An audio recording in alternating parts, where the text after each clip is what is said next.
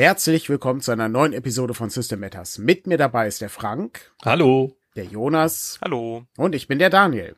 Wir befinden uns in der Welt des Spielfilms und haben heute eine ganz besondere Perle herausgesucht, beziehungsweise Frank hat sie herausgesucht, nämlich The Devil Rides Out, beziehungsweise die Braut des Teufels.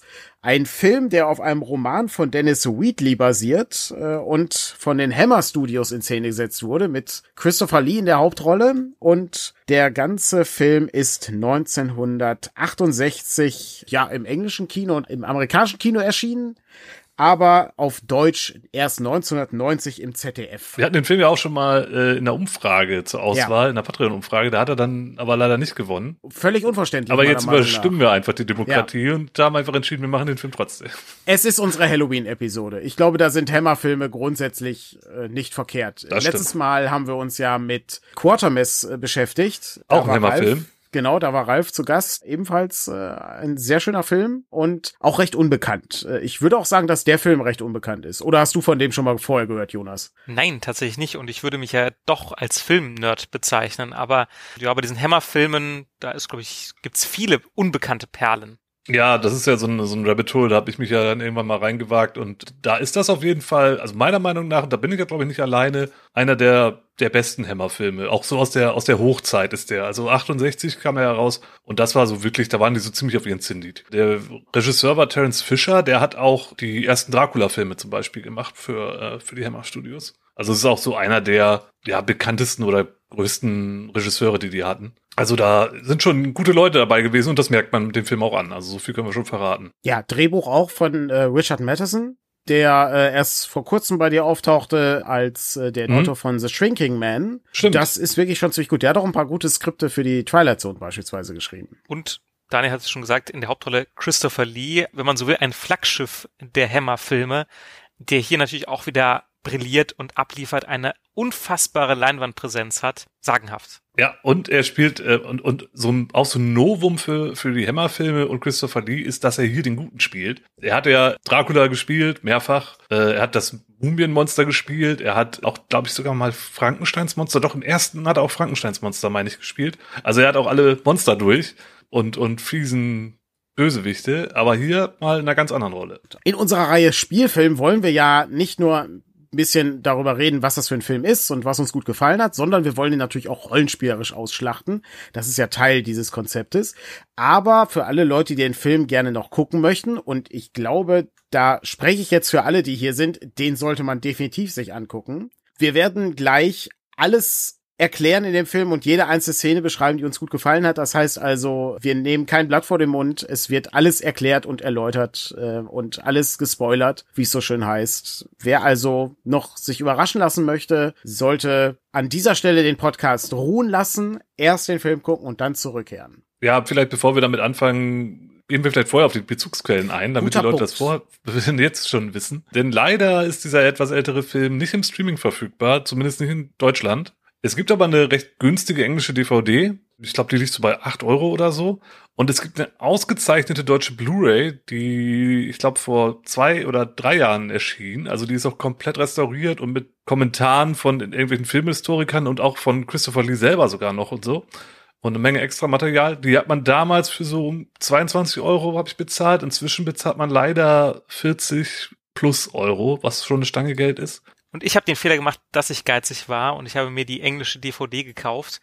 Und ich muss sagen, leider ist das Bild dort nicht jetzt schlecht, aber doch weit weg von dem, wie es sein könnte. Also, wenn ihr das Geld in der Tasche habt, dann holt euch lieber die Blu-ray. Ich habe es ein bisschen bereut. Es ist ein super Film. Also das darf man eben sagen. Also das ist ein Ding, das bekommt einen Ehrenplatz in der Sammlung. Also hier werden alle Tropes aufgegriffen, die man gerne sieht, wenn man äh, auch Cthulhu-Abenteuer mag, würde ich sagen. Ja, das ist, das ist halt für mich auch so einer der. Cthulhu-Abenteuer-Trope-Filme. Ja. Definitiv. Cthulhu-Abenteuer der Film. Könnte man so sagen. Das war ja bei Quartermass ähnlich. Ja, stimmt, der war ja auch Das sehr, sehr in dieser Richtung, stimmt. wird, das wird dann so eine gewisse Tradition. Wir haben dann jedes Jahr zu Halloween haben wir dann so einen Film, der wirklich wie ein Cthulhu-Abenteuer ist oder ein Mythos World-Abenteuer oder so. Wirklich hervorragend. Schauen wir mal, worum es geht in Die Braut des Teufels beziehungsweise The Devil Rides Out. Der Film startet relativ schnell und ähm, es ist sehr schwierig, den komplett zusammenzufassen, weil unglaublich viel passiert. Aber Frank hat eine ganz kleine Zusammenfassung gefunden, die vielleicht nicht verkehrt ist, äh, um sie als Grundlage zu verwenden. Ja, ich glaube, als Grundlage ist das ganz okay. Ich lese sie jetzt vor, also äh, entschuldigt, wenn das jetzt irgendwie so ein bisschen monoton äh, klingt. Der Duc de Richelieu oder Richelieu, wir wissen es nicht genau, gespielt von Christopher Lee, muss zu seinen Entsetzen feststellen, dass der junge Simon droht, unter dem Einfluss des teuflischen Mokata, gespielt von Charles Gray, zu dem 13. Mitglied einer Teufelssekte gemacht zu werden. Mokatas Kräfte sind groß, doch der Duke der sich als Kämpfer für das Gute versteht, fordert den Großmeister des Bösen zu einem Zweikampf heraus. Das ist sehr kurz und äh, unterschlägt sehr viele Dinge in diesem Film. Äh ja, und vielleicht ist die Erwartung mit dem Zweikampf auch ein bisschen hochgesetzt, denn also zu einem Faustkampf zwischen den beiden oder Schwertkampf zwischen den beiden kommt es nicht. Es ist mehr ein arkanes Duell, könnte man sagen. Es ist mehr mental ja. arkan, ja, das trifft es vielleicht Man kann vielleicht noch dazu sagen, ja.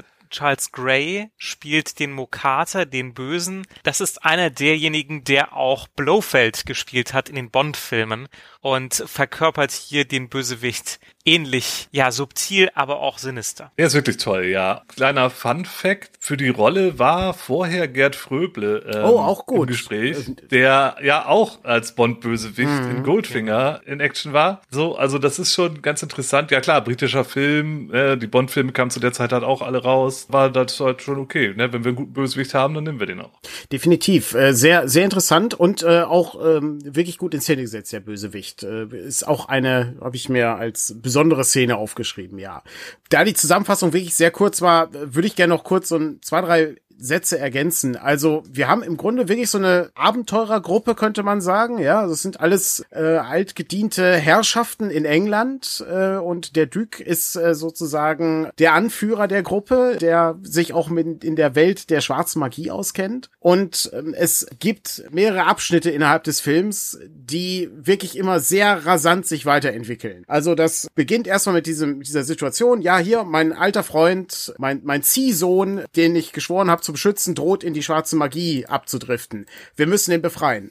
Der wird befreit. Dann äh, müssen wir äh, müssen wir uns gegen den bösen äh, Mokata verteidigen mit Hilfe von magischen Ritualen. Äh, das gelingt. Ja, der will ihn ja wieder haben, der will ihn wiederholen. Er ist ja ein Mitglied seines Kultes, er braucht ihn für dieses Ritual, er will ihn wieder haben. Wir müssen uns irgendwie vor dem genau, schützen. Genau, dann wird die Tochter der der Nichte des Duke entführt und wir müssen die zurückholen. Und äh, dann muss man in den in dieses finstere Haus eindringen, wo dann eben sich Mokata aufhält. Und ähm, dann am Ende gibt's noch eine große Überraschung. Wirklich. Ja, es gibt ja auch noch diese Ritualszene im Wald und äh, eine, ja, eine also und dann, und dann kommt der, dann tritt der Duke. Es gibt eine kleine Love Story, genau, und äh, dann, dann taucht auch noch der Duke irgendwann auf und konfrontiert die Gruppe direkt ja. sogar und gibt halt auch das mit der Abenteurergruppe kann man vielleicht auch ein bisschen umreißen. Also wir haben halt hier den Duke, also Christopher Lee, wie gesagt, so ein bisschen als der, der Anführer, der, der den Plan hat. Dann gibt's den Simon Aaron, das ist halt, wie gesagt, dieser, ja, sein Ziehsohn und genau. Und dann gibt es noch Rex, das ist äh, auch noch ein guter Freund von den beiden, der halt den Duke hilft, äh, Simon wieder zu holen. Der ist aber eher so ein Draufgänger-Typ. Der ist nicht so belesen. Das ist halt eher so so einer, der packt halt gern zu. Am Anfang sind es vor allem äh, ja der Duke und Rex, die eben äh, Simon aus den Klauen dieses Kults holen. Und das hat mich ein bisschen so an die Dynamik zwischen Sherlock Holmes und Watson erinnert. Der Duke weiß sehr viel, kennt sich da genau aus, ist eigentlich seinem Freund Rex ein paar Schritte voraus und nimmt auch, wenn man jetzt auf einer Metaebene des Films ein bisschen denkt, so die Position ein desjenigen, der uns Zuschauerinnen und Zuschauern natürlich auch erklärt, was ist da eigentlich Phase, indem er das nämlich seinem Freund Rex erklärt. Aber ähnlich wie Watson Rex ne, hat vielleicht auch militärische Erfahrung, das erfährt man im Film nicht, aber er packt an und hat auch keinerlei Skrupel, mit in ein Haus einzubrechen oder eine Verfolgungsjagd aufzunehmen. Und dann taucht noch die Familie, was, wo hieß sie? Eaton. Eaton, genau, die Eaton. Ein schöner auf. britischer Name natürlich. Ja, genau, die äh, dann halt die beiden auch noch unterstützen und den Unterschlupf gebieten, als sie Simon dann halt in Sicherheit wegen wollen. Also da kommen halt auch nach und nach die Gruppenmitglieder dann halt dazu in, in diese, ja, in diese Investigatorentruppe, könnte man sagen. Vielleicht auch noch, auch noch ein Punkt, was äh, wir, glaube ich, noch nicht erwähnt haben.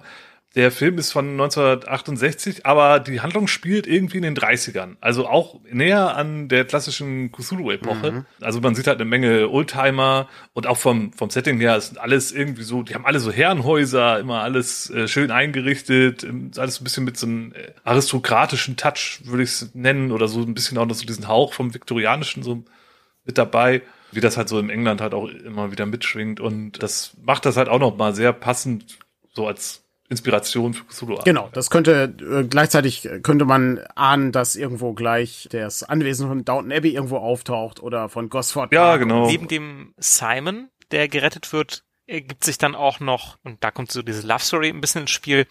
Eine Dame, die eben auch in diesen Kult eingeführt werden soll. Tenneth Carlyle heißt sie und sie wird dann auch quasi Teil der Gruppe, verfügt was heißt verfügt über magische Fähigkeiten, sie wird benutzt für die Magie dieses Bösewichts Mokata, der seine Magie durch sie wirkt. Und ähm, ja, so und so wächst nach und nach im Prinzip die Gruppe auf sechs Leute, äh, auf sechs Charaktere mhm. in ja. Rollenspielsprache. Ja. Genau, er benutzt sie dann halt auch zum Teil, hat er irgendwie hat er sie beeinflusst aus der Ferne, so wie bei Hypnose oder Fernsteuerung und flüstert ihr ein, was sie tun soll oder dass sie halt zurückkommen soll und so. Und ist ganz ganz schön gemacht, aber sie kann dem ganzen Jahr gegen Ende dann auch widerstehen. Ja. Der Dück erkennt das irgendwie, ne, also der ist der einzige, der sich mit diesen okkulten Wissenschaften auskennt, der erkennt das eben, dass das äh, Tennis ein ein Medium ist, durch das Mokata dann eben wirken kann, was äh, was ganz interessant ist, auch rollenspielerisch ganz interessant übrigens. Und ähm, ich würde gerne noch einen Punkt machen, äh, damit das, äh, damit das nicht zu wirr wird. Die Aitons äh, haben eine Tochter und die heißt Peggy und die wird ganz am Ende nochmal entführt. Das ist noch ein wichtiger Bestandteil, um einmal so die, die Handlungsabfolge so ein bisschen zu haben. Wird sie das? Ja, genau. Das ist der große Twist dann ganz am Ende. Da kommen wir, kommen wir dann im Laufe des Podcasts zu. Wir dürfen Jetzt ja hier zum Glück total genau. spoilern. Wir dürfen ja spoilern, aber wir wollen ja auch ein bisschen die Spannung in dem genau. Podcast Ja, und wir wollen und wir wollen natürlich auch äh, so ein bisschen die die guten Szenen so nach und nach ein wenig erklären. Bisschen chronologisch vorgehen, ja. Versuchen wir es doch einfach mal. Was sind denn gute Szenen? Jonas, was war denn so das erste, wo du dir eine Notiz gemacht hast, äh, was beeindruckend ist? Ich starte direkt mit quasi der ersten Szene. Rex van Ryan kommt aus Amerika mit dem Flugzeug an, wird ja. von Duke, also gespielt von Christopher Lee, abgeholt und die beiden stellen fest, hm, die wollen sich eigentlich mit Simon treffen, der ist gar nicht da. Na, dann fahren wir einfach mal zu seinem Haus und gucken, was da ist. Ja, das ist ein merkwürdiges Treffen. Simon behauptet, das wäre ein Astronomieclub, aber der Duke stellt relativ schnell fest, nee, nee, das hat hier was mit schwarzer Magie zu tun. Und die fackeln auch gar nicht lange. Die stellen fest, oh, der fehlt, ja, da fahren wir natürlich hin. Also der Film hat quasi keine Exposition, sondern startet direkt in die Handlung und das ist super.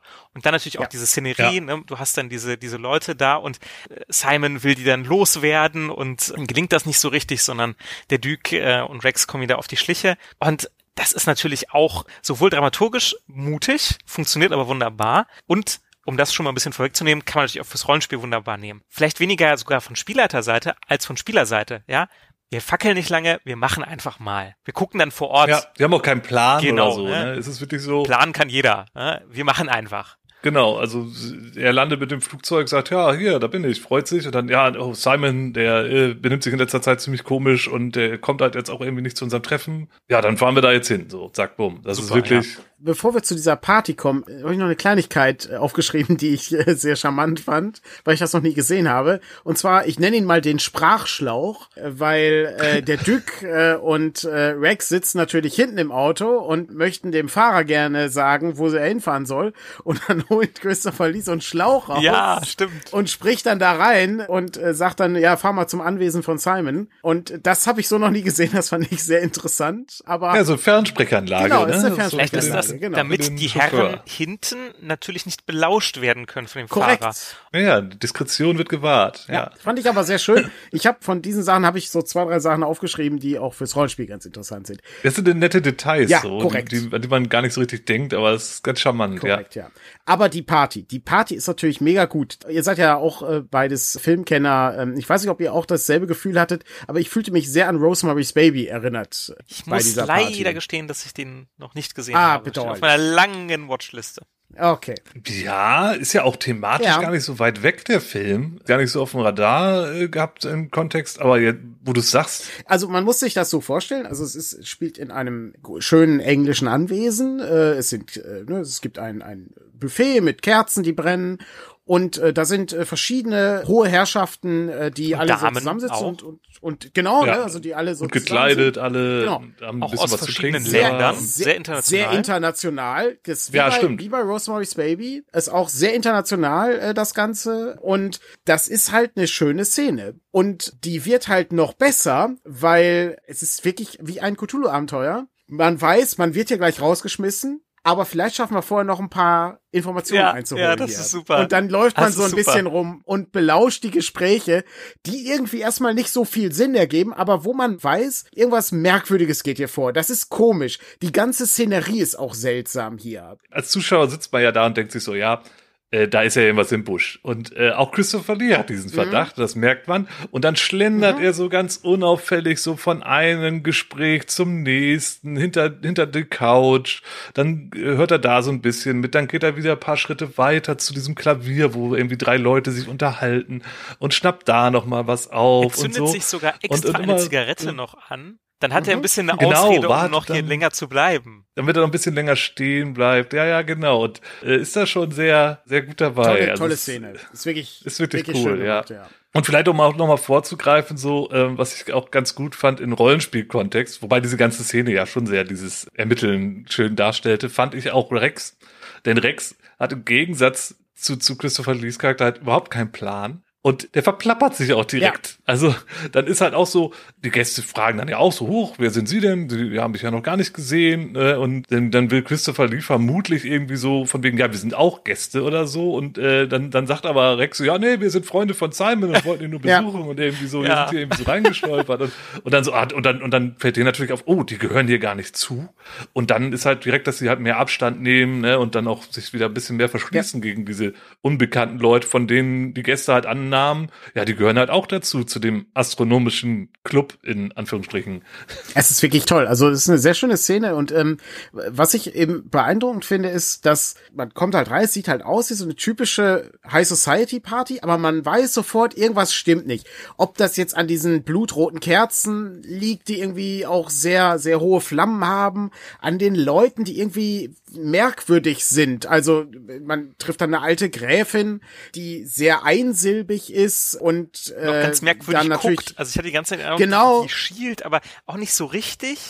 Also Ja, so genau. slightly off, Mhm. wie man im Englischen Genau. sagt. Nicht genau, man kann nicht genau den Finger in die Wunde legen, aber Mhm. es ist merkwürdig. Und das ist wirklich schön in Szene gesetzt. Das ist echt toll. Und äh, das fängt sogar schon vorher an, finde ich, weil das Haus ein Observatorium besitzt, was ich ganz kurios finde. Das, ich meine, das gibt es. Unsere Schule hatte sowas auch. Aber ich finde das trotzdem interessant, weil ähm, das führt dann sozusagen zu der nächsten Szene, weil äh, der Dück möchte Ja. da noch mal ganz kurz einen Blick in das Observatorium werfen, weil wenn das hier schon eine astronomische Gesellschaft ist und äh, man hört dann in den Gesprächen, ach so, ja, der Stern muss dann und dann äh, aufgehen und äh, man kann ihn erst Abraham nennen, wenn er diese und diese Konstellation hat oder sowas, was äh, auch sehr merkwürdig ist und äh, da wird das Interesse von Christopher Lee natürlich geweckt und äh, er stürzt noch mal schnell die Treppe nach oben und sieht dann natürlich besondere merkwürdige Dinge hier. Ja, genau, denn das ist halt auch, ja, das ist halt so ein großer Ra- Saal, könnte man fast sagen, also wirklich großer Raum. Da sind einige Teleskope an einem, an einem großen Fenster, an der Fensterfront,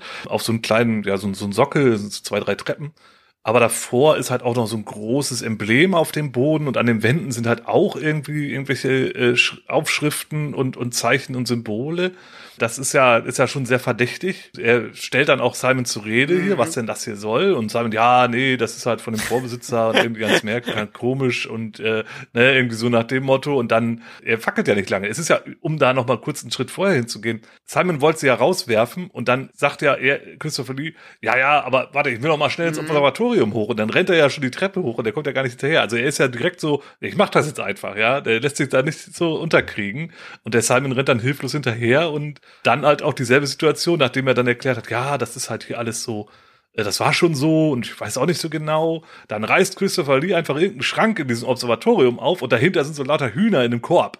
Und dann fängt er ihn an zur Rede zu stellen. Ey, du bist mit den Teufelsanbetern im Bunde. Das ist doch eindeutig. Hier, da ist das Zeichen Satans an der Wand. Und hier, die Hühner, die wollt ihr doch opfern. Los, beichte. Und er versucht ihn halt wirklich zur Rede zu stellen. Ja. Ungewöhnlich fand ich, wie offensiv er da Ja. vorgeht. Ja, da, also sehr viel Tempo, sehr direkt.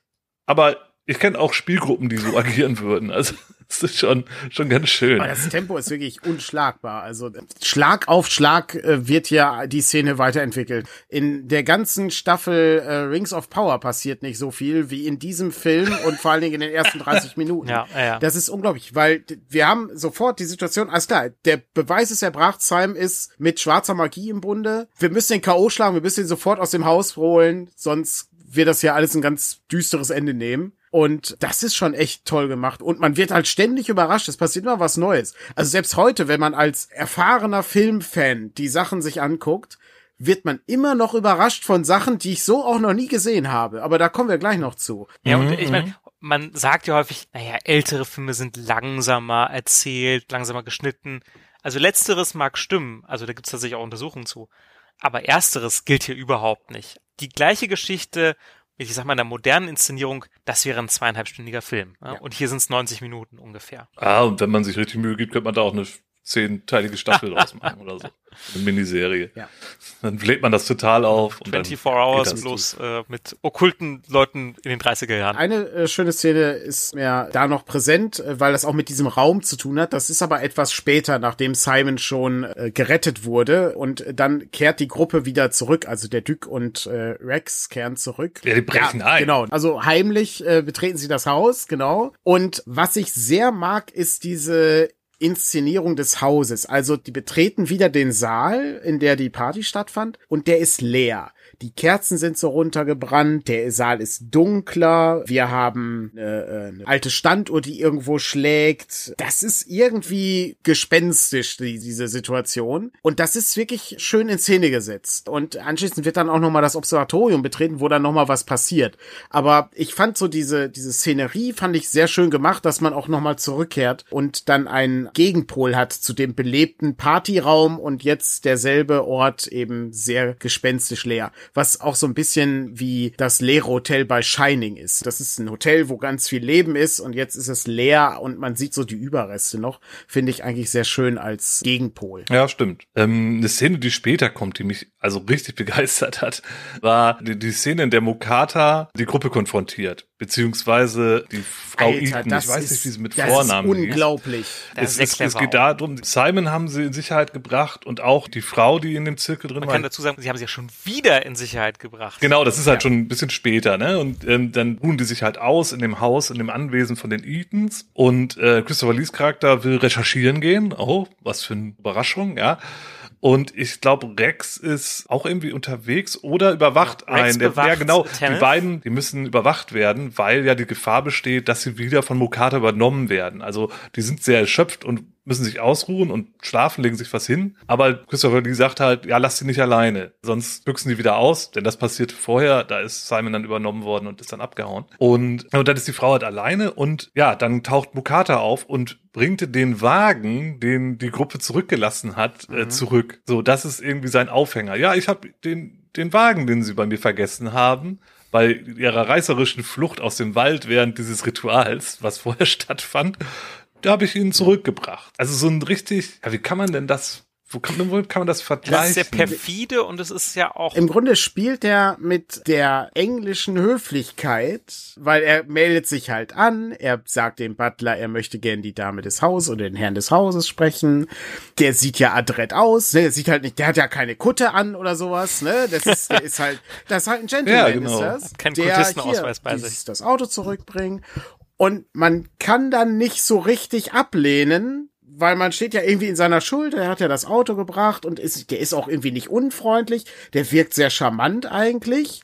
Also sowas habe ich noch nie gesehen, muss ich ehrlich sagen. Das ist mir so eine Ich hatte so ein bisschen so diese Ja, Christoph so- Waltz ja, ja, das Vibes, stimmt. weißt du, so von dieser dieser sinistre Böse, der wo du genau weißt, der ist mir intellektuell auch, der der könnte mich hier total auseinandernehmen in einem so wie die, Rededuell, wie die sag ich mal. Café in den Glorious Bastards mit dem Strudel. Ja, aber der hat's halt auch nicht nötig, ne? Und aber, aber die ganze Zeit schwingt halt mit, ne? So, aber es wird nicht ausgesprochen, aber beide wissen so, wir wissen genau, was der andere so denkt und weiß, aber keiner sagt so richtig. Ja, wobei im weiteren Gesprächsverlauf wird er schon direkt und artikuliert ja seine Ziele. Aber das Interessante ist ja auch generell Ja, ja. bei diesem Charakter, das wird ja auch später gesagt, er ist nie derjenige, der der jetzt mit Gewalt sich irgendwas unmittelbar nimmt, der ganz da voranschreitet, ganz offensiv agiert, sondern das hat er gar nicht nötig. Ja. Er kann einfach Leute entsprechend Ja, genau. beeinflussen. Und das tut er dann ja auch in dieser Szene, indem er Mrs. Eaton kontrolliert mit seinem Blick. Und nur durch Zufall wird es quasi äh, ja unterbrochen. Ja, Genau. Hypnose Das hat, dann, das ja, hat genau. ganz viele Aspekte. Also ich fand den, ähm, den Einstieg, den du vorhin hattest, Jonas, äh, mit äh, Sherlock Holmes äh, nicht schlecht. Also das ist auch so eine Moriarty-Figur, könnte man sagen. Ja, ne? Das ist also ja. jemand, der, der, der auch die durch seinen. Intellekt besticht Genau, und nicht der- durch Kraft. Der scheut sich aber auch nicht, Gewalt einzusetzen. Das sieht man ja dann später auch noch. Aber das ist eine sehr ungewöhnliche Figur. Gleichzeitig ist das auch so ein bisschen wie, wie diese Szenen mit Dracula und, äh, und, Van Helsing. ähm, nee, äh, nee, Harker Van im, Helsing, im, oder? im, im Schloss noch. Ganz am Anfang. Ach so, ach Ähm, so, wo- vorher. Wo dann so ein bisschen so, sich geht so ein bisschen umeinander herum und man weiß nicht genau, was das ist und das ist schon sehr gut gemacht und ich habe sowas auch noch nie gesehen. Also das war eine völlige, also die, der Film ist reich an Überraschungen. Das war eine davon. Die Szene ist wirklich, er fährt mit seinem Auto vom Anwesen weg. Von der anderen Seite kommt der Wagen reingefahren und da sitzt dann Mokata drin und steigt einfach aus und klingelt an der Tür.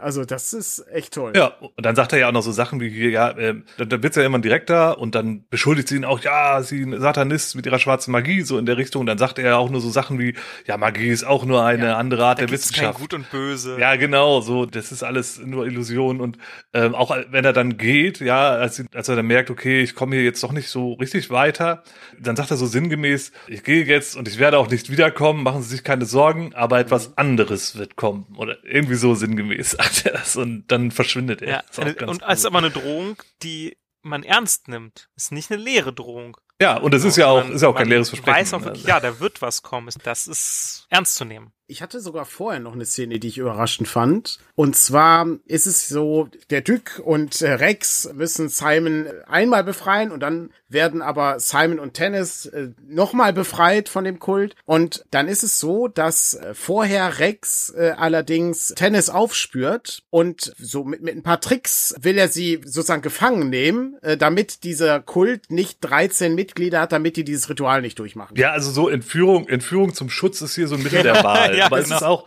ist jetzt nicht so geil, aber ich denke auch eine Sache, die in Korrekt, Spielgruppen ja, völlig, auch rollenspielerisch sehr, interessant, ja. Sehr rollenspielerisch interessant. Aber das ist auch filmisch beziehungsweise sehr überraschend, weil Rex fährt dann eben zu den Eatons, wo Tennis dann irgendwie festgehalten werden soll zu ihrem Schutz. Und dann steigt Rex aus und dann klaut Tennis einfach das Auto und fährt weg. Und dann dachte ich auch, wow, Ja, wie das geil, ist auch das, so geil. noch nicht gesehen. Das ist ja toll. Ja. Das ist super. Und dann einfach gibt's eine ab. wilde Verfolgungsjagd, die auch gut in Szene gesetzt ist. Ja. Also natürlich sieht man diesen Bluescreen und so, aber äh, trotzdem, das ist halt mega geil, wie das gemacht wurde. Die heizen da ganz gut mit den Oldtimer da durchs Feld. da Also werden das auch ist schon ganz nett. gemacht. Da werden auch Aspekte einer guten Verfolgungsjagd aus meiner Sicht äh, klar und deutlich auch rollenspielerisch wieder sehr interessant. Die Ziele sind von beiden sehr klar. Ja, es ist eine sehr abgeschlossene, übersichtliche Verfolgungsjagd. Ich finde das sehr, sehr wichtig. Äh, Gerade im Rollenspiel, dass man dann nicht irgendwie plötzlich wie in einem Kampf dann, ne, vom Kampf gilt genau das Gleiche, dass man nicht tausend Leute managen muss, sondern eben zwei Parteien muss man hier managen. Und Mhm. Mokata greift auch in diese Verfolgungsjagd Mhm. indirekt ein, indem er nämlich da mit Magie Rex ja gar nicht unbedingt direkt schaden will, aber das Auto manipuliert. Also die Scheibe wird ja dann äh, weiß oder es steigt Nebel auf und diese Hindernisse, die geben ja einer Verfolgungsjagd überhaupt erst die notwendige Würze und die notwendige Herausforderung und im Rollenspiel auch die notwendige Interaktion. Wenn ich einfach nur hinter jemandem herfahre, dann sage ich ja, ja, ich fahre jetzt hinter dem her. Ja, und was tut ihr dann? Ja, ich fahre weiter hinter dem her. Das ist ja nicht spannend. Bin ich, bin ich Sondern schneller oder vor nicht? euch ja, ja, seht ihr, genau. Also entweder der ist man Wald schneller ist oder nicht. voller Nebel. Was tut ihr? Heizt ihr da weiter lang? Oder werdet ihr langsamer? Was tut ihr? Dann wird's interessant. Ne? Dann muss ich interessante Entscheidungen treffen. Ja, und dann baut er ja am Ende auch den Unfall. Autofahrenprobe verkackt. Und da auch wieder, der Film, wieder so eine Szene, wo man sagen könnte, ja, was ist denn das für ein Quatsch? Aber aus, ich sag mal, dramaturgischer Sicht ist das eigentlich relativ schlau, denn er ist ja dann da alleine irgendwie in weiter Flur, sein Auto ist kaputt und dann spaziert er so durch die Gegend und stolpert dann so mehr oder weniger zu dem Anwesen ja. von Mokata. Das ist halt irgendwie schon platt, ja, weil was ist denn das für ein blöder Zufall? Aber man will ja auch, dass die Handlung weitergeht. Und da sehe ich halt auch schon wieder so ein bisschen den rollenspielerischen Aspekt, ja. Wenn dann irgendwie die Verfolgungsjagd fehlschlägt, dann lass die Leute doch nicht irgendwo stranden, sondern irgendwo, wo es interessant ist. Man kann anderen Spuren folgen. Ne, man sieht vielleicht in der Ferne dieses Haus, was irgendwie merkwürdig ist also nicht jetzt im Film, ne, aber im, im Rollenspiel, also man hat weitere Anhaltspunkte, ne? Mhm. Das ist keine Sackgasse. Ja, genau, das ist dann irgendwo genau, auch dann weiter. Er scheitert kann. zwar, kommt aber trotzdem irgendwie weiter, ja. Und das Scheitern hat ja, ja auch eine Konsequenz und ich finde, das leitet ganz gut zu der nächsten Szene über. Die nächste Szene ist dann das Ritual, bei dem dann Simon und Tenneth, ja, man weiß nicht, Sollen sie aufgenommen werden? Sollen sie geopfert werden? Das wird nie so ganz klar. Ja, die beiden hoffen natürlich, dass sie eher aufgenommen werden, aber mhm. äh, vielleicht werden sie auch, sollen sie eigentlich geopfert werden. Und das wird dann zum Glück aufgehalten von Rex und äh, vom Duke. Und wie das aufgehalten wird, das fand ich super. Also erstmal ja. ähm, nutzen sie dann auch eines der Autos dieser Kultmitglieder, in dem sich vorher äh, Rex ja noch versteckt hat. Also auch sehr clever, wie er da überhaupt hingekommen ist. Brettern dann da Karacho-mäßig rein. Erstmal mit viel Licht, weil Dunkelheit, das ist das Böse, ja, und da hilft natürlich das Licht. Und genial, da ist ein äh, Baphomet, ja, sitzt dann da auf einer Säule, ne, da wurde der Teufel quasi höchstpersönlich beschworen und Christopher Lee nimmt sein Kreuz, sein heiliges Symbol und wirft es dagegen und puff ist dieser Teufel weg. Und das ja. ist auch super und das ist natürlich auch rollenspielerisch in allen Systemen, wo man den Kleriker hat, wunderbar man schleppt die ganze Zeit dieses olle heilige Symbol mit sich rum. Was kann man damit eigentlich anstellen? Ja, ich schmeiß das da einfach mal dem entgegen. Mal gucken, was das ja, hat. einfach mal auf den Dämon oder auf die infernalische Kreatur werfen Super. und mal schauen, was passiert. Das ist, ist manchmal ähm, auch mal eine Option. Das ist ja. klasse, ja da sind, also diese Szene, da sind so viele Dinge. Ne? Also zum einen bei dem Kreuz könnte man sogar noch weiter zurückgehen, weil als Simon gerettet wird, ganz am Anfang, äh, gibt der Duke ihm auch das Kreuz ja. hier, das darfst du nicht abnehmen und so. Und dann wird das, wird das Kreuz, was ihn schützen soll, aber umgekehrt, weil Mokata gedanklich versucht, dass sich Simon dann mit dem Kreuz selbst stranguliert. Und das ist, alles Gott, das ist großartig. Habe ich auch nicht kommen sehen. Hier, das ist so ein Schutzsymbol. Und dann fängt er an, sich selbst damit zu strangulieren. Das ist fantastisch. Ganz, ganz simple Absolut. Ideen ja, und dann kommt der Butler und, genau, und will ihm helfen. Absolut großartig. Ja. ja. Dann dieser ganze Kultplatz. Also erstmal habe ich mir aufgeschrieben, als wir mit dem Auto reinfahren, drei Buchstaben, GTA. ähm, und, und dann habe ich mir aufgeschrieben, da, Frank, da müsstest du mich jetzt einfach mal hier in, äh, mitnehmen.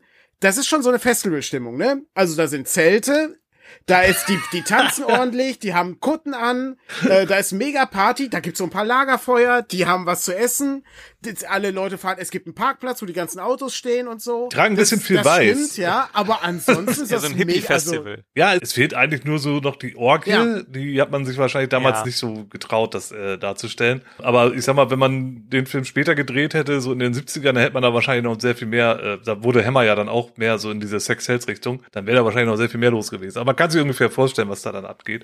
Und dann taucht ja auch dieser Baphometer auf dem Stein gut. auf. Da ist er dann auch spätestens in dem Moment weiß Rex, okay, da ist vielleicht doch was dran, was die mir hier alle erzählen. Der hat ja vorher immer noch die ganze Zeit Zweifel, aber da an der Stelle, da ist er dann auch überzeugt. Das war auch sind ganz auch nett. so kleine Details. Erstmal, ich finde das halt so schön, dass der, die Okkultisten halt total rational sind. Die laufen halt nicht mit ihren Kutten durch den Wald. Nein, die nehmen ihr Auto, fahren zu dem Kultplatz im Wald, da haben die ein Zelt, da ziehen die sich um. Das Geile ist, sobald die zu diesem Kultplatz fahren, wird das A dunkler und die schalten auch das Licht der Autos aus oder die Autos Lichter erlischen. Das, da bin ich nicht sicher. Hm. Aber dass das irgendwie so ein dunkler Ort sein soll, ist ganz cool, weil anschließend dann eben unsere beiden Helden mit dem voll angeschalteten Licht in die Gruppe reinfahren, um äh, möglichst viel Teufelei und Dunkelheit zu vertreiben. Absolut fantastisch. Bevor wir zu weiteren Szenen am Ende des Films kommen, habe ich äh, vorher noch so Kleinigkeiten noch, weil es gibt auch ein paar ziemlich gute Zitate in dem Film. Unter anderem äh, fragt Rex den Duke, äh, ob er äh, ein Auto haben kann und der Duke meint nur, ja, nimm dir einfach eins. das impliziert ja auch, dass ja, er stimmt. anscheinend mehrere hat, also sehr reiches. Absolut, absolut fantastisch. Einfach eins, Ganz ja. kleine Szene und so, aber fand ich fand ich sehr charmant. Man sieht die auch nicht ähm, alle, aber nee, sagt nee, das halt einfach nur. Nee, nee. Eine andere Sache ist die ich ganz interessant finde. Das ist auch später so rollenspielerisch nochmal interessant, aber bleiben wir mal in dem filmischen Bereich. Ich mag das, dass die Gruppe sich zwar trennt häufiger, aber immer wieder telefonisch Kontakt hält, beziehungsweise über Boten irgendwie gesagt bekommen, was gerade Sache ist. Also, nee, nee, der hat mich angerufen äh, und äh, hat erzählt, er muss irgendwo anders hin, damit er ein Problem lösen kann. Oder der Duke bekommt einen Anruf und wird dann informiert, äh, wo der Kultplatz ist und dann trifft man sich dann wieder da. Das finde ich irgendwie ganz schön. Die Gruppe trennt sich zwar, aber sie findet dann immer wieder zusammen. Und mhm. ähm, das ist eigentlich mit ganz wenigen Mitteln ist das so in Szene gesetzt worden. Aber zum Ende hin wird auch das Okkulte ein wenig deutlicher und dann fängt auch äh, Christopher Lees Rolle an, äh, deutlich klerikaler zu werden, würde ich jetzt einfach mal sagen. wir haben ja ganz am Ende einen Schutzkreis, der aufgezeichnet wird. Und äh, das war, glaube ich, eine Szene, die haben wir uns wahrscheinlich alle aufgeschrieben. Ja, das ist super. Also ja, klar. man hat diesen Schutzkreis und in diesen Schutzkreis kommen der Duke, da kommen die beiden Eatons und da kommt auch Simon. Denn Simon droht ja wieder unter die Kontrolle zu geraten von Mokata. Und das soll eben nicht geschehen, wenn er in diesem Schutzkreis ist. Und auch physisch sollen sie dort geschützt sein. Und sie müssen, glaube ich, die Nacht überstehen, weil die Sterne halt auch gerade irgendwie richtig stehen oder so. Und weil sie halt, also das ist alles mit dem Termin, dieses Ritual. ja, ja, genau. Nee, das, das Ritual ist ja irgendwie auch termingebunden und ähm, sie müssen halt irgendwie diese Nacht nur überstehen, damit das äh, alles gut geht am Ende. Ja, genau. Und da, da, das ist auch so geil, wie er dann halt auch vorher noch sagte, hier in dem Wohnzimmer, räumen Sie hier alles raus. ja, und dieser, ja, dieser so arme zu dem Butler, ja, was der alles zu dem Butler ist wahrscheinlich. Das, wird, das, sieht man nicht, aber. Man weiß auch erstmal gar nicht, was er vorhat. Er sagt irgendwie total random so, als dann irgendwie klar wird, so, oh ja, heute Nacht wird's gefährlich, wie kommen wir hier, wie kommen wir hier klar? Sagt er einfach nur zu dem Butler, ja, räumen Sie alles aus dem Wohnzimmer. Und äh, denkst du so, ja, alles klar, äh, das steht doch voll mit allen möglichen Kram. Ja, und Cut, und dann ist halt alles leer und er hat halt diesen großen Schutzkreis in der Mitte des Raums auf den Dielen aufgezeichnet. Das ist schon so, ah, das wollte er also. Ja. Dafür braucht er den Platz. Was für Gegenmaßnahmen ergreift denn Mokata, während die in diesem Schutzkreis sind? Also was passiert denn da alles? Ja, das eskaliert ja alles schön. Ah, das, ne? ist, das ist meine absolute Lieblingsszene in diesem Film. Man hat diese vier Personen und ja, gegenüber allen von denen, vielleicht am wenigsten noch gegenüber dem Duke, aber gegen allen von den dreien anderen äh, setzt er verschiedene Mittel ein. Also beispielsweise der Mr. Eaton, der ist noch der eigentlich, der am skeptischsten ist. Der hat noch nichts von diesem Okkultismus, von der tatsächlichen Magie mitbekommen. Deswegen hält er das alles noch für Hokus Pokus. Und er äußert diesen Gedanken auch und will dann auch diesen Schutzkreis verlassen. Aber der ist wirklich extrem clever und durchschaut das sofort und sagt, nein, nein, das ist Mokata, der hier gerade versucht, dich geistig zu beeinflussen und er hat sich dich ausgesucht, weil du der Schwächste bist. Also zumindest derjenige, der am wenigsten an die Magie glaubt. Herrlich. Dann haben wir Simon, der dringend was trinken will. Und die haben sich auch was zu trinken dahingestellt, aber er sieht es erstmal gar nicht. Und dann sieht er es, dann trinkt er daraus und spuckt das sofort aus. Ist ganz furchtbar vom Geschmack her. Und dann wollen auch die anderen trinken und mal kosten. Und sagt der Duke auch, nein, nein, der wird nicht rausgetrunken. Das muss irgendwie vergiftet worden sein. Und dann kommt das absolute Highlight. Man sieht eine Spinne und es ist eine, ja, man kann schon sagen Riesenspinne, also so menschengroß, mhm. die sich dort dem Ritualkreis nähert, aber nicht rein kann. Das ist ja schon mal gut. Aber dann öffnet sich die Tür zum Wohnzimmer und wer steht dort? Die kleine Peggy, also die Tochter von Mr. und Mrs. Eaton. Und Mrs. Eaton hat natürlich furchtbare Angst, dass jetzt diese Spinne sie angreift, die arme Peggy. Und möchte dann auch aus dem Ritualkreis rauslaufen. Da hält sie der Duke allerdings wieder erfolgreich auf. Und man sieht, die Spinne kommt näher. Die Spinne kommt näher zu Peggy. Die Panik bei Mrs. Eaton wird größer und bei Mr. Eaton. Auch Peggy guckt ganz entsetzt, ist quasi starr vor Angst, kann gar nichts machen. Und ja, dann schmeißt der Duke mit dem Wasser, was sie vorhin nicht getrunken haben, und es entpuppt sich alles als Illusion. Die Spinne nicht, aber Peggy. Das ist, finde ich, und da kommen wir auch zum Rollenspielerischen, so eine simple Idee wieder, aber so gut umgesetzt. Und ich glaube, das ist, äh, Illusionen sind, finde ich, im Rollenspiel sehr, sehr schwierig, weil ich ja, ich kann als Spielleiter viel erzählen, aber ich habe natürlich immer skeptische Spielerinnen und Spieler da sitzen, völlig zu Recht. Wenn ich dann noch, zum Beispiel bei Cthulhu oder Mythos World irgendwie Geisteskrankheiten habe, wo vielleicht nur ein Charakter betroffen ist, der dann Sinnestäuschungen hat, dann wird's erst richtig kompliziert, weil dann muss ich ja dem einen vorgaukeln, ja, es ist so und so und äh, die anderen sehen ja, aber es ist so und so. In dem Moment ist das schon mal entschärft, weil alle ja diese Sinnestäuschung haben und es ist auch eine unfassbar plausible Sache, die sie da sehen. Es ist ja plausibel, dass Peggy hört, hm, irgendwas rufen die Erwachsenen da, irgendwas ist merkwürdig, gehe ich mal gucken, die hat vielleicht auch Angst, will bei ihren Eltern sein, macht die Tür auf. Das ist ja unfassbar plausibel und deswegen funktioniert das so gut. Im Film, in dem Moment weiß man wirklich nicht, kommt da wirklich Peggy gerade zur Tür rein oder ist das Fake? Oder ist die Spinne Fake? Oder was ist hier mhm. eigentlich Sache? Hammer. Das ist wirklich super. Ich habe nur eine Frage für diese Szene. Warum ist Peggy nicht in dem Schutzkreis? Ja, das war ein bisschen merkwürdig. Also das Kind spielt eigentlich die ganze Zeit überhaupt gar keine Rolle so wirklich. Man sieht sie vorher irgendwie mal kurz, ne, dann irgendwie im Garten und, und freut sich, da irgendwie er als Rex auftaucht. Und danach ist es dann irgendwie, verschwindet das Kind halt so mehr oder weniger und dann taucht es da halt wieder auf. Ist vielleicht auch einfach der Tatsache geschuldet, dass man halt nochmal diese Eskalationsstufe haben wollte. Ne? Also ich glaube, das war dann mehr so ein Mittel zum Zweck. Aber diese Situation, dass Peggy zur Tür reinkommt, haben wir ja vorher auch schon. Und zwar in der Szene, mhm. wo Mrs. Eaton gerade unter die Kontrolle gerät von Mokata. Und nur dadurch, dass Peggy die Tür Stimmt. aufreißt, wird diese Kontrolle unterbrochen und Mrs. Eaton kann sich da wehren. Sonst wäre sie sozusagen verloren mhm. gewesen, sonst hätte Mokata in der Situation schon gewonnen. Also das mhm. ist eigentlich eine schöne erzählerischer Ansatz, dass diese gleiche Situation jetzt hier wieder auftaucht aber unter anderen Vorzeichen sozusagen. Ich fand's halt nur sehr ungewöhnlich, dass die Eltern sagen, ach, unsere Tochter kann halt oben mit dem Butler, der passt schon auf die auf. Und äh, wir gehen alle in diesen wichtigen Schutzkreis, der uns vor dem bösen Zauberer schützen wird. Das fand ich etwas ungewöhnlich. Ich äh, verstehe den dramatischen Sinn davon, aber es äh, hat sich mir nicht erschlossen.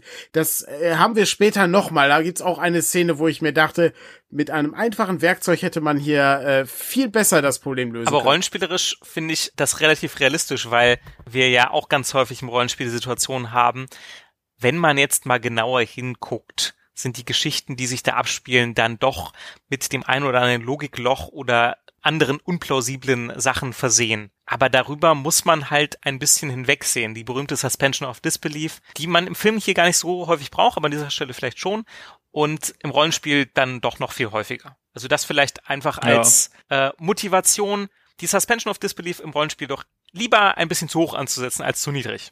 Ja, gerade wenn man halt eher so ein bisschen Impro-lastiger spielt, dann ja. besteht natürlich immer die Gefahr, dass man sich da so ein bisschen in, in so Widersprüche oder Sachen, die einfach vergessen worden sind, da irgendwie verzwickt. Genau. Dann muss man da einfach mal äh, fünf Grade sein lassen. So, also das äh, ist, ist äh, denke denk ich, gehört einfach dazu. Ja. Es gibt noch eine weitere Eskalationsstufe ja. danach und zwar kommt dann noch der Engel des Todes. Ja, dieser, äh, was ist dieser, das denn? Dieser Frank? Ritter, das ist äh, ein, ein, ja, ein Space, nein, das ist kein Space Marine. Von wegen ist, Engel des äh, Todes. Ja, im Grunde taucht halt auf einmal dieser Geisterreiter in dem Raum auf, vor dem Schutzkreis und äh, ja, bedroht die, bedroht die da drinnen äh, Anwesenden. Er, er springt halt hoch und die Vorderläufe äh, recken sich in die Luft, wie das, ja, ich weiß nicht, wie nennt man das, wenn die, das Pferd so aufbockt, mhm. ja, und äh, droht halt da irgendwie in den Schutzkreis einzudringen oder jeden, der halt den Schutzkreis verlässt, äh, einfach zu erschlagen. Und dann passiert ja auch noch leider dieses ungünstige Situation, dass der Schutzkreis dann bricht und dann tritt ja auch der Moment ein, vor dem Christopher Lee uns gewarnt hat. Ihre Seelen sind in höchster Gefahr und dann ist der Zeitpunkt,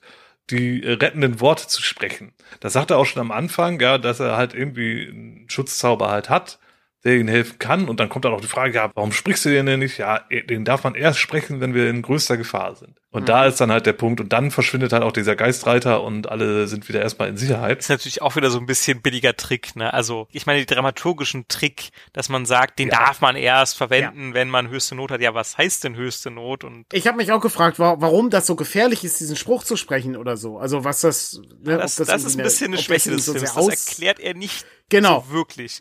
Nicht wirklich. Nee, nee. Wenn ich jetzt mal wieder aufs Rollenspiel gucke, kann man natürlich wunderbar sagen, naja, zum Beispiel DCC ne, Zaubersprechen kann Ungnade bringen als Kleriker oder Klar. kann dich ins Verderbnis stürzen oder kannst einen Zauberpatzer haben. Also mit Zaubern sollte man vorsichtig sein. Bei anderen Rollenspielen, ne, unter ja. Umständen auch, gerade bei Cthulhuiden-Rollenspielen, Mythos World Ja, klar, so, da hast du erst recht. Da sollte man ja mit Zaubern auch eher vorsichtig sein. Von daher, das kann man eigentlich im Rollenspiel ganz gut rechtfertigen, dass man jetzt ja nicht bei jeder ja. Fitzeligkeit da den Zauber direkt rausholt. Und natürlich bei ganz klassischem D&D, ich kann ihn halt nur einmal am Tag sprechen, ja. äh, weil äh, dann, genau. ähm, dann muss ich ihn halt, halt den Einsatz vergessen. genau überlegen. Also vielleicht dann, wenn wir in größter Gefahr sind. Der Zauberspruch ist ohnehin äh, sehr ungewöhnlich, weil der auch einen kleinen Trick in der Erzählung äh, verursacht. Das können wir uns ganz zum Schluss aufheben. Gibt's denn noch eine Szene, die äh, in Erinnerung geblieben ist, äh, weil jetzt kommt der Film langsam zum Ende und dann gibt's am Ende nochmal eine Szenerie mit äh, einer weiteren Beschwörung, weil ja Peggy entführt wurde und nun als Opfer dienen soll. Ja, ich würde dann mal zu einer Szene überleiten, die ich äh, nicht so gut gelöst fand. Oder in Teilen sehr gut, in Teilen nicht so gut. Das ist das Finale, wenn dann Peggy entführt wurde und dann Rex, der Duke, die Etans in die äh, das Hauptquartier sozusagen von Mokata kommen, also in die Villa. Und dann wird da gerade das Ritual abgehalten und Mokata droht Peggy zu opfern. Und dann stürzt sich erst, ich glaube, Mr. Eaton oder erst Rex da in die äh, Menge der, äh, der Kultisten und wird da aufgehalten und nach und nach mit, mit Fäusten. Fäusten. Und dann bleiben der Duke und ähm, Mrs. Eaton und ehrlich gesagt, an der Stelle verstehe ich den Film nicht so ganz. So wie ich es verstanden habe, ist es quasi mal wieder der Klassiker, Liebe als stärkste Macht des Universums, in dem Fall die mütterliche Liebe, äh, von Mrs. Eaton zu Peggy, die sie da schützt und ähm, die dann quasi dafür sorgt, dass dieses Ritual unterbrochen wird und dass dann da sogar ja das äh, Feuer ausbricht. Die Kultisten selbst gehen in Flammen. Das finde ich wiederum sehr, sehr cool als Idee, ja. Und da brennen noch einige Vorhänge und als sie dann alle weg sind, diese Vorhänge und auch die Kultisten plötzlich weg sind, sieht man hinter einem der Vorhänge in diesem Ritualort ein großes Kreuz, ja. Also finde ich ganz clever von der von der Hintergrundgeschichte kann man ja sagen, ja Mokata war eigentlich mal ein guter, ja, der vielleicht hier mhm. äh, guter Christ war, ja. Und äh, dann ist vielleicht irgendwas geschehen, ja, und das hat ihn sich abwenden lassen und zum Bösen, zum Diabolischen umkehren lassen.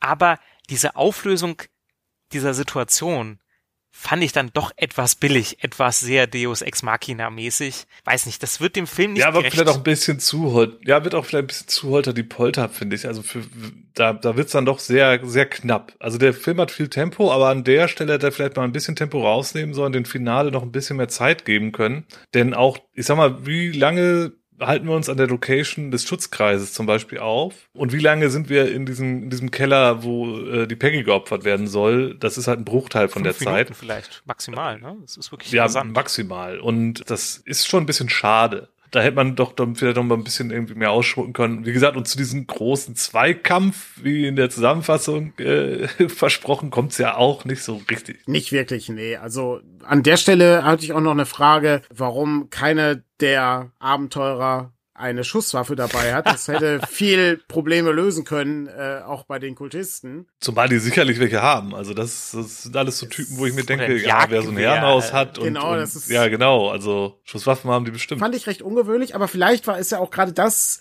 die Lösung, weil sie eben gewaltlos gegen ihn vorgehen, können sie überhaupt triumphieren oder so, man weiß es nicht. Warum jetzt die Mutter von Peggy nochmal, die, die Szene, die wir ja vorher vergessen haben, Tennis stirbt ja vorher, wird dann nochmal beschworen aus dem Totenreich in den Körper von Mrs. Eaton. Das ist, äh, Leute, ich frage mich, ob Leute, die das hören, überhaupt verstehen können und die den Film nicht gesehen haben. Ja, was Leute, ihr wir müsst den Film alles- voll Die gesehen irgendwie haben. reden alles Das wirres ist Zeug, denken sich das alles aus. Das ist unglaublich, weil es ist, äh, da passiert so viel. Ich habe wirklich zwei Seiten Notizen zu diesem Ding hier. Ich hatte den Eindruck, dass dann vielleicht noch mal die Tote sich dann noch mal des Körpers bemächtigt und dann irgendwie voranschreitet und Ich hätte, da ich irgendwas hätte das tut. wirklich mehr als so ein bisschen dieses, ja, mütterliche Liebe, so, ne, bei Harry Potter Mhm. hast du ja, Ja, hätte ich auch eher äh, gesagt. Ne, Mutter opfert sich sozusagen und sie, sie opfert sich, genau. Sie, ist ja eine ne, sie, klassische sie Trope auch. bringt sich selbst in Gefahr, um ihre Tochter zu retten. So diese Geschichte halt eher. Es war jedenfalls etwas undurchsichtig. Das würde ich, würde ich auch sagen. Ja. Und das ist auch leider, also das, das ist kein Glanzstück des Films. Dafür ist dann das Ende ein bisschen was von äh, Christopher Nolan. Ähm, weil alles, was wir gesehen haben, war nämlich nicht real, beziehungsweise es ist passiert, aber die Zeit wurde zurückgedreht aufgrund des Zauberspruchs. Genau, und das ist irgendwie so unklar. Also ich finde das nicht unbedingt schlecht, dass es so unklar ist, aber ich habe mir hintergedacht, ja, also was ist denn jetzt wirklich, also wirklich passiert? Ich meine, wir reden hier von einem fiktiven Werk. Also wurde jetzt physikalisch die Zeit zurückgedreht? Oder wurden einfach nur Dinge rückgängig gemacht? Oder war jetzt alles möglich nur eine Illusion? Denn nach diesem Rettung von Peggy wachen die ja alle die Personen im Schutzkreis, also der Duke, Hm. Simon und die Eatons wieder auf, sind da ganz wohl behalten und stellen dann fest, es ist Tag, aber es ist quasi der gleiche Tag wie vorher. Wobei, man sieht jetzt keine Uhr oder Kalender oder so, das weiß man jetzt nicht genau. Und dann fragen sie auch, hm, was ist denn jetzt mit Tenneth, was ist mit Rex? Und dann sehen sie, das ist dann das Finale auch dieser Love Story, dass Tenneth, die tot war, dann an der Seite von Rex zu dem Herrenhaus der Ethans mhm. kommt und wir haben ein ganz klassisches Happy End. Aber es ist doch äh, irgendwie ein bisschen, es ist trotzdem etwas konfus. Also was wurde jetzt hier gemacht? Die Zeit zurückgedreht, äh, Illusionen im Kopf von Leuten? ja, genau. es ist ein bisschen merkwürdig. Ne? Das ist, ist alles ein bisschen, bisschen verzwickelt. Ich würde auch sagen, gerade dieser ganze Finalteil, der ist, der, der entwertet den Film leider ein bisschen. Alles vorher ist wirklich super klasse und spätestens ab dem Moment, wo sie halt dann äh, da in diesen in diesen äh, Keller gehen von von Mokata äh, und dann halt danach dann dieser Twist dann noch kommt, das ist leider nicht so gut gelungen, finde ich. Es gibt noch einen positiven Aspekt bei diesem Twist. Dieser positive Aspekt bei dem Twist, äh, der lässt sich auch rollenspielerisch, finde ich, sehr gut umsetzen. Wir haben ja vorhin bei dem Schutzkreis gesehen, dass da dieser Engel des Todes kam. Und mhm. der Duke sagt, er muss hier einen mitnehmen. Ja, er geht nicht ohne ein Opfer. Mhm. Und später stellt sich raus im Finale, ja, der ist mit Mokata gegangen. Also Mokata hat sein eigenes Grab geschaufelt, indem er diesen Engel des Todes beschworen hat. Und das finde ich wiederum auch sehr clever. Ich meine, das kann man eins zu eins übernehmen. Ja, du hast irgendeinen äh, Bösewicht, der beschwört einen Dämon, der macht das, du verhinderst das und der Dämon äh, denkt sich, na gut, dann hole ich mir halt den nächstliegenden. Das ist derjenige, der mich beschworen hat. Und wenn der nicht entsprechende Schutzvorkehrungen getroffen hat oder was auch immer, dann muss der dran glauben. Ist ein schöner Trick, ne? Dann wird quasi wieder das Monster oder auch der Bösewicht wird sozusagen zu einem Rätsel. Wie kann ich den Bösewicht mit seinen eigenen Waffen mhm. schlagen? Mhm. Das Ende ist, ist flacht so ein bisschen ab, muss ich auch sagen. Ich hatte auch zwischendurch einmal in der Mitte, also so der Schutzkreis, da sind sehr gute Szenen bei, aber ich hatte auch den Eindruck, oh, die Geschwindigkeit hält der Film da nicht mehr irgendwie. Da wird er so ein bisschen langsamer.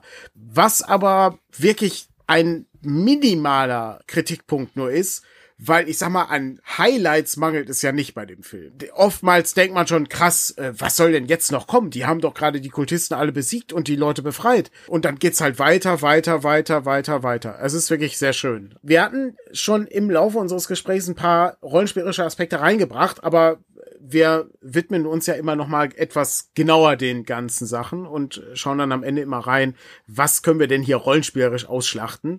Und ähm, ich schmeiß einfach mal das Offensichtlichste rein, weil es äh, auch bei am Rande der Finsternis gemacht wird, der Schutzkreis und Dinge, die dann um den Schutzkreis herum passieren. Das ist wirklich hervorragend. Jonas hatte das ja schon vorhin zur Sprache gebracht.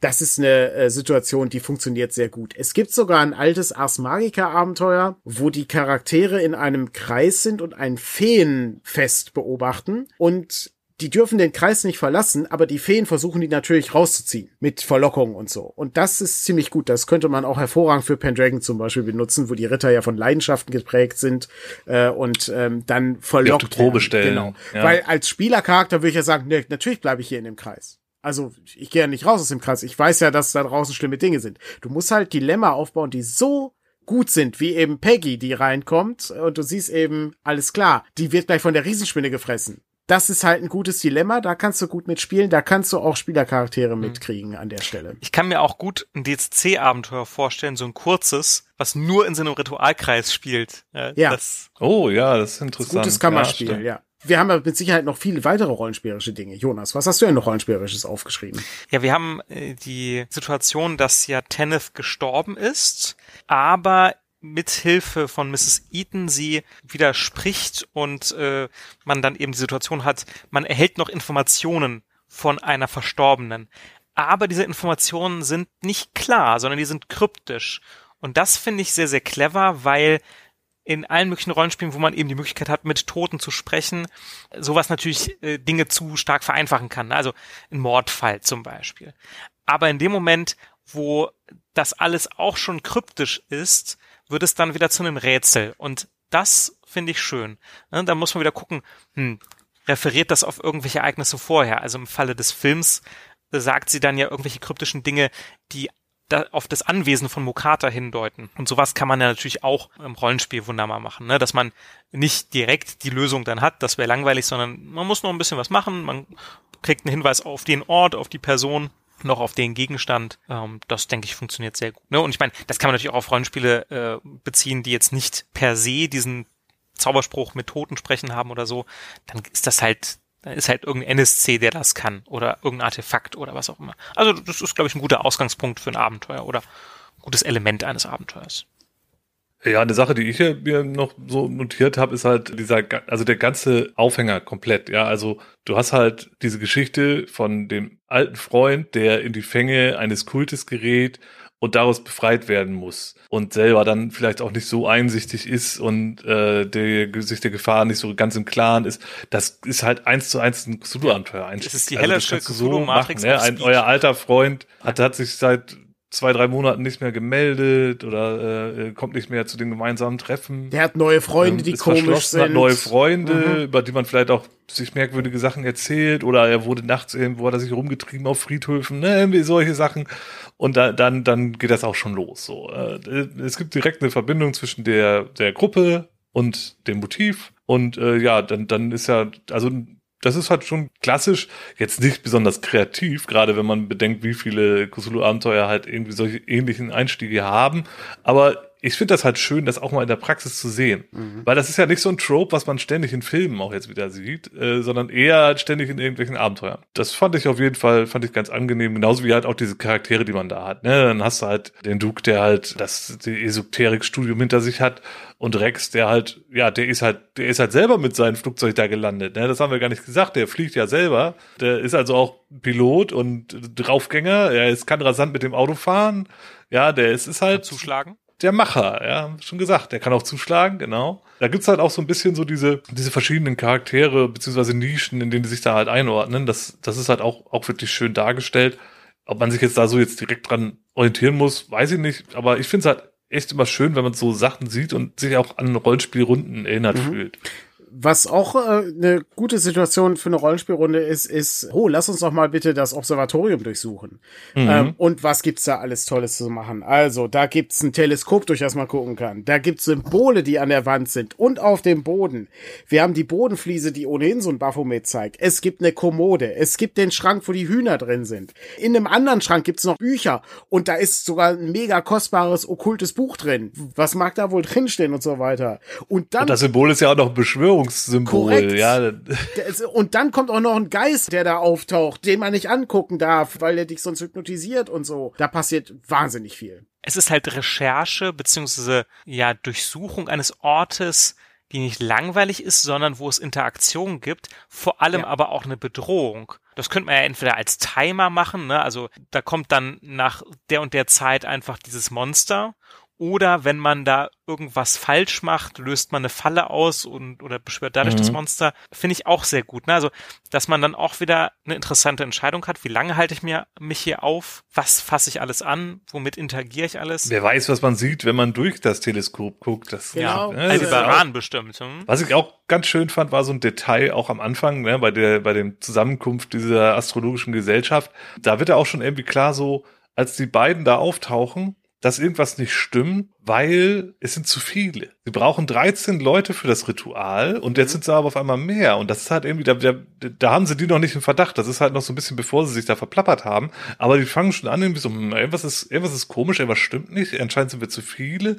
Und das ist halt auch ganz wichtig, dass halt irgendwie diese 13 Teilnehmer dabei sind, was ja wahrscheinlich auch ein Grund ist, warum der Mokata so dahinterher ist, seine beiden fehlenden Kultmitglieder äh, dann noch dazu zu holen oder wiederzuholen. Finde ich eigentlich ein ganz interessantes Thema zu sagen, okay, dieses Ritual muss halt mit einer bestimmten Anzahl von Leuten stattfinden, was halt auch irgendwie so ein bisschen dann wenn diese Information bei der Spielgruppe landet, dann kann man damit halt spielen. Dann kann man halt überlegen, okay, wollen wir das vielleicht unterlaufen? Wenn wir das unterlaufen, müssen wir dafür sorgen, dass irgendjemand da nicht hinkommt. Wenn der, ne, wie, wie machen wir das? Wie sorgen wir dafür, dass, dass die Teilnehmer oder vielleicht wollen wir auch alle aus der, aus der ganzen Gruppe da, damit hin. Wie kriegen wir das hin, dass die ganze Anzahl der Gruppe äh, an Teilnehmern da nicht, nicht dabei ist? Finde ich auch schon irgendwie einen interessanten Gedanken, um da einen Ansatz zu geben, wie eine Gruppe vor ein Problem gestellt wird, das jetzt nicht so riesig groß ist, aber interessante Konsequenzen haben kann. Und viele Lösungsmöglichkeiten. Ja, genau, sehr viele, viele Lösungsmöglichkeiten. Du kannst, also du kannst ja dafür sorgen, wie du schon sagtest, dass weniger Leute sind, aber du kannst natürlich auch gucken, dass einfach zu viele Leute da sind, dass irgendwas schief geht.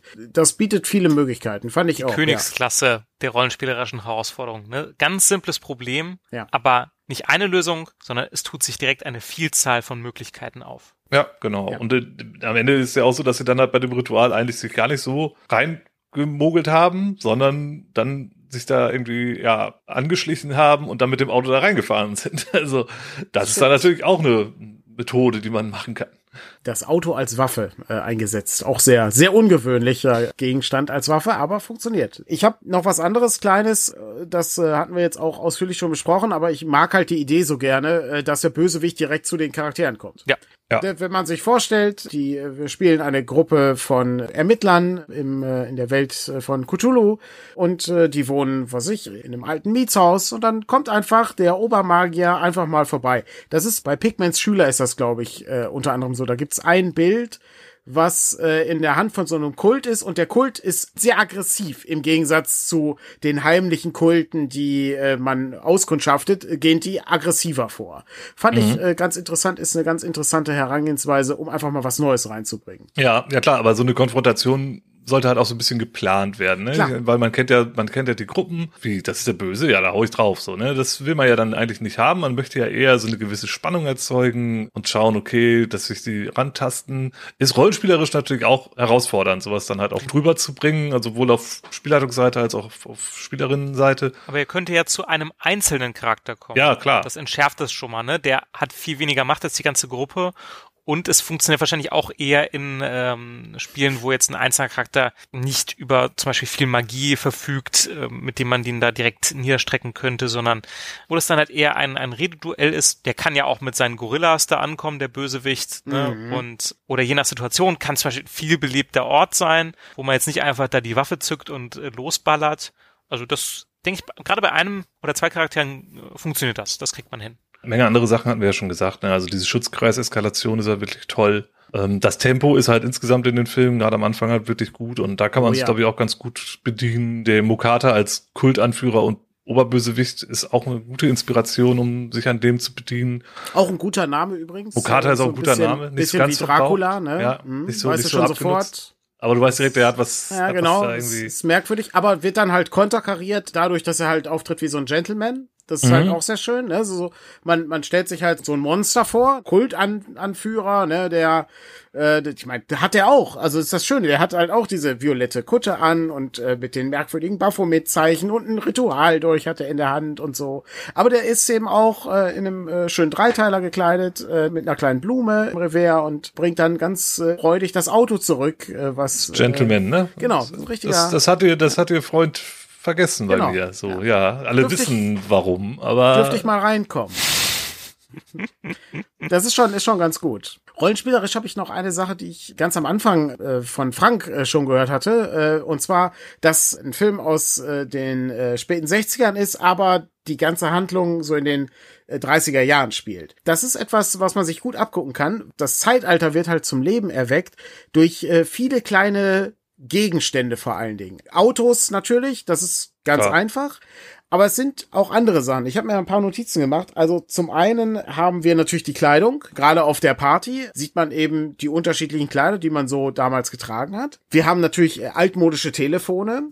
Wir haben Super, ja. alte Lampen. Die, die Sprechanlage im Auto hatten wir schon erwähnt. Dann, ja. dann gibt's natürlich den typischen Butler, der sich um alle Sachen kümmert und so.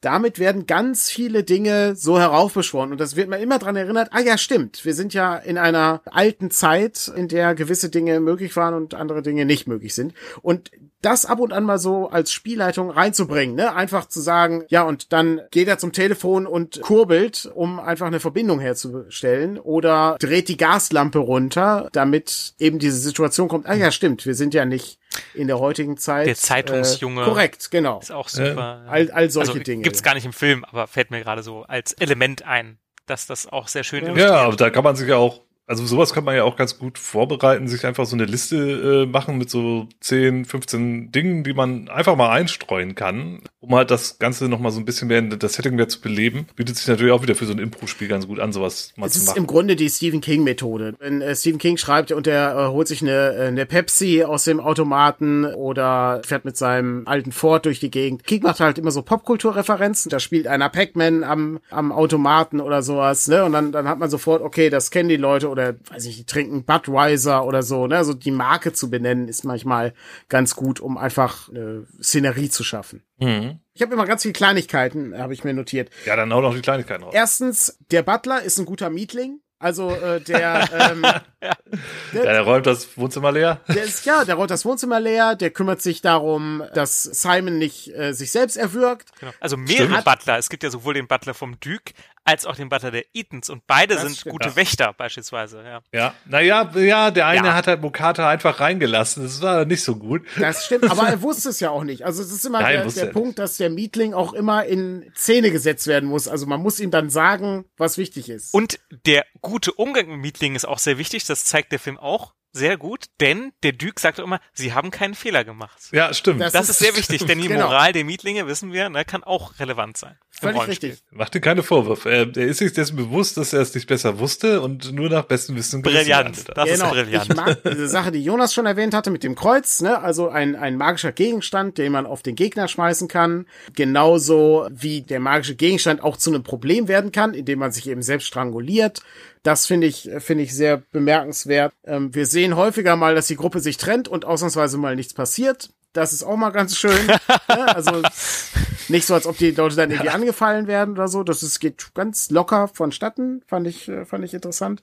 Wir haben wieder alle Sinne angesprochen, äh, wenn schwarze Magie auftaucht. Es wird nämlich kalt. Das Licht wird gedämpft. Wasser schmeckt komisch. Man hört natürlich äh, Stimmen und sowas. Und das ist wirklich gut gemacht. Stimmt, ja, das ist, das ist ganz interessant, weil das halt alles auch Situationen aus dieser Schutzkreisszene sind, dass halt da diese Eskalationsstufen sogar zum Teil auf bestimmte ja, Sinneseindrücke halt matchen. Das äh, ist mir so gar nicht aufgefallen, jetzt wo du das sagst, ja klar. Ganz schön Szene gesetzt. Darum mag ich auch das mit dem, mit dem Autolicht, äh, dass sozusagen damit der Baphomet äh, zumindest kurzzeitig irritiert werden kann, bevor man ihn dann mit, äh, ich weiß nicht, dem Kreuz oder irgendwie, irgend so ein komisches Pulver hat er, glaube ich, noch da reingestrichen oder irgendwie sowas. Ich glaube Quecksilber. ja, irgendwie sowas. so. ne? Mhm. Hat er, glaube ich, aber auch auch sehr gut, um Gefahren zu adressieren, aber auch um Eskalationsstufen zu adressieren. Also nicht nur zu sagen, Mhm. es ist eine Gefahr da, weil mm, das ist ja auch etwas, womit vielleicht äh, die Spielerinnen und Spieler rechnen, aber auch um verschiedene Grade von Gefahr zu vermitteln. Wenn nur Mhm. ein Sinn angesprochen wird, ist es vielleicht weniger gefährlich, als wenn jetzt überall die Alarmglocken läuten. Ne? Das, Das ist stimmt. clever. das, ja. das sieht man ganz gut in der zweiten Szene, wo sie das Observatorium untersuchen, weil da dimmt das Licht und es ist kalt. Aber da taucht dann erst später der beschwor das beschworene Geistwesen auf und so. Das ist, ähm, ist ganz schön gemacht, ja. Außerdem äh, gibt's an der Szene, da sieht man übrigens nochmal das äh, magische Kreuz. Das ist ein Verbrauchsgegenstand, der, das wird zurückgelassen. Das wird auf den Geist geschmissen und dann bleibt das Kreuz da und dann ist das, hat das Kreuz seine Schuldigkeit getan. Ja, es liegt dann ja auch auf diesen, auf diesen Genau. Siegel auf dem Boden Genau. und äh, damit ist das Siegel ja eigentlich auch irgendwie gebannt, ist, glaube ich, da auch so die Symbolik dann, ne? Das ist ganz gut. Dann habe ich nur noch ganz äh, zwei ganz kurze Sachen mit äh, Zaubersprüchen. Also zum einen äh, sehen wir natürlich sehr schön das Tote befragen, hatte Jonas schon angesprochen. Und äh, ich glaube ganz am Ende mit dem, wo alle Leute in Flammen aufgehen und äh, die Kultisten sich zurückziehen müssen, ich glaube, da hat einer Heiligtum gezaubert, dass sie, dass sie sich nicht nähern können und gleichzeitig ganz schwache eben dadurch kaputt gehen, äh, wenn äh, wenn sie sich nicht zurückziehen können. Aber das war rollenspielerisch, war das sehr aufschlussreich, der Film, fand ich. ja, das stimmt. Ja, aber ja, nicht nur fürs Rollenspiele ist er empfehlenswert. Ich fand ihn insgesamt auf jeden Ja. Fall sehr gelungen. Es ist, wie gesagt, das ist einer meiner Lieblingshammer-Filme. Ich kann ihn empfehlen, auch wenn das Ende vielleicht so ein bisschen, ne, haben wir ja gesagt, aber alleine die ersten zwei Drittel, die sind richtig gut. Ich muss gestehen, dass ich den Film durch etwas kritischer gesehen habe als ihr, aber jetzt nach diesem Gespräch, nach diesem Podcast, ich ihn noch mehr wertschätzen kann und auch jetzt nochmal doch etwas besser bewerten werde. Das ist, das ist ja ganz gut. Wie großzügig. Ja. Nee, das ist doch schön, dass Ja. ihr jetzt mir auch noch, Ja. noch mal einen anderen Blick auf bestimmte Dinge gegeben habt oder nochmal, dass ich Dinge nochmal mehr wertschätzen kann. Ich hätte mir halt einfach die Blu-ray holen sollen mit dem besseren Bild. Das ist natürlich Ja. wahr. Aber solche Sätze würdest du nie sagen, wenn du Conan der Abenteurer sehen würdest, zum Beispiel. Ja, wer die Geschichte hören möchte, muss Patreon werden. Eine Ja. Geschichte voller Leid und Schmerz. Wir haben, wir haben den Tiefpunkt mit Folge 5 Ja. erreicht. So viel wage eigentlich erzählen, wir müssen das Trauma noch überwinden, bevor wir weitermachen, aber wir werden weitermachen. Es ist schlimm, ja. Ich habe noch einen Punkt, den ich gerne nochmal erwähnen möchte zum Thema Rollenspiel, weil da haben wir sehr ausführlich drüber gesprochen, aber damit das nicht vergessen wird, weil das ist so gut. Das muss man eigentlich einsetzen. Und es gibt auch ein Pathfinder-Abenteuer, was es einsetzt. Das ist diese Party-Szene. Information sammeln auf der Partyszene. Das ist exzellentes Material. Das ist allein deswegen lohnt sich das äh, schon zu gucken. Einfach, weil man das sofort in jedes Cthulhu-Abenteuer reinschmeißen kann oder in jedes Abenteuer, wo irgendwie in einer gesellschaftlichen Situation Informationen gesammelt werden müssen. Genau, das Fantasy ist geht natürlich auch. Ne? Und dann gibst du den Ja. Leuten noch, dann ist das noch Maskenball und du weißt gar nicht, wer ist das überall. Dann ist natürlich perfekt, ne? weil dann Ja. hast du eine gute Tarnung, aber vielleicht fällst du auch auf mit der Maske, whatever. Ich spinne jetzt noch weiter, weit über den Film hinaus, aber das ist eine gute Basis. Da kann man sozusagen noch einzelne Zutaten, je nach Geschmacksrichtung, Ja. Äh, dazu packen. Es ist halt so schön, es sieht halt wirklich aus, wie man sich das vorstellt in der Rollenspielgruppe. Ne? Wie, wie, wie ich ja schon sagte, Christopher Lee schlendert da von Grüppchen zu Grüppchen auf dieser Feier und Mhm. äh, bleibt hier mal stehen, bleibt da mal stehen. Ja, mach mal einen Ja, Horchenwurf. Macht mal einen Horchenwurf und dann und dann sein Kumpel, der dann halt alles vergeigt, weil er sich verplappert, ist halt auch schön. Das hat man halt eigentlich auch in jeder zweiten Gruppe irgendwie jemanden, der dann da irgendwie dann doch mal irgendwas sagt, wo dann alle anderen, ach nein, wie dumm. Ja, es ist wirklich hervorragend. Aber aber dann wird halt trotzdem wieder einfach weitergemacht so und äh, dann gehen wir dann doch noch ins Observatorium. Das ist einfach super. Das stimmt, ja.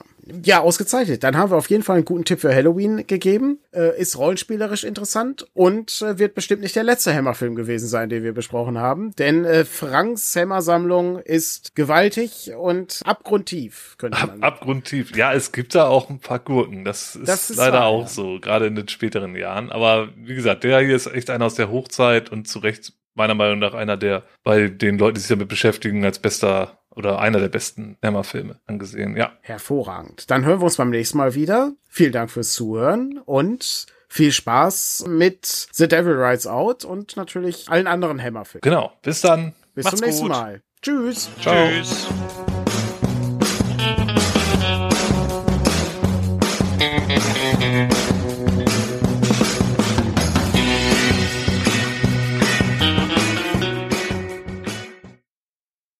Intro und Outro-Song stammen aus dem Album Compositions One von Dave Depper und der Titelsong heißt Go Go 60s. Das ganze Album steht unter Creative Commons Lizenz und der Link dazu befindet sich unter unserem Podcast. Viel Spaß beim Zuhören und bis zum nächsten Mal. Tschüss!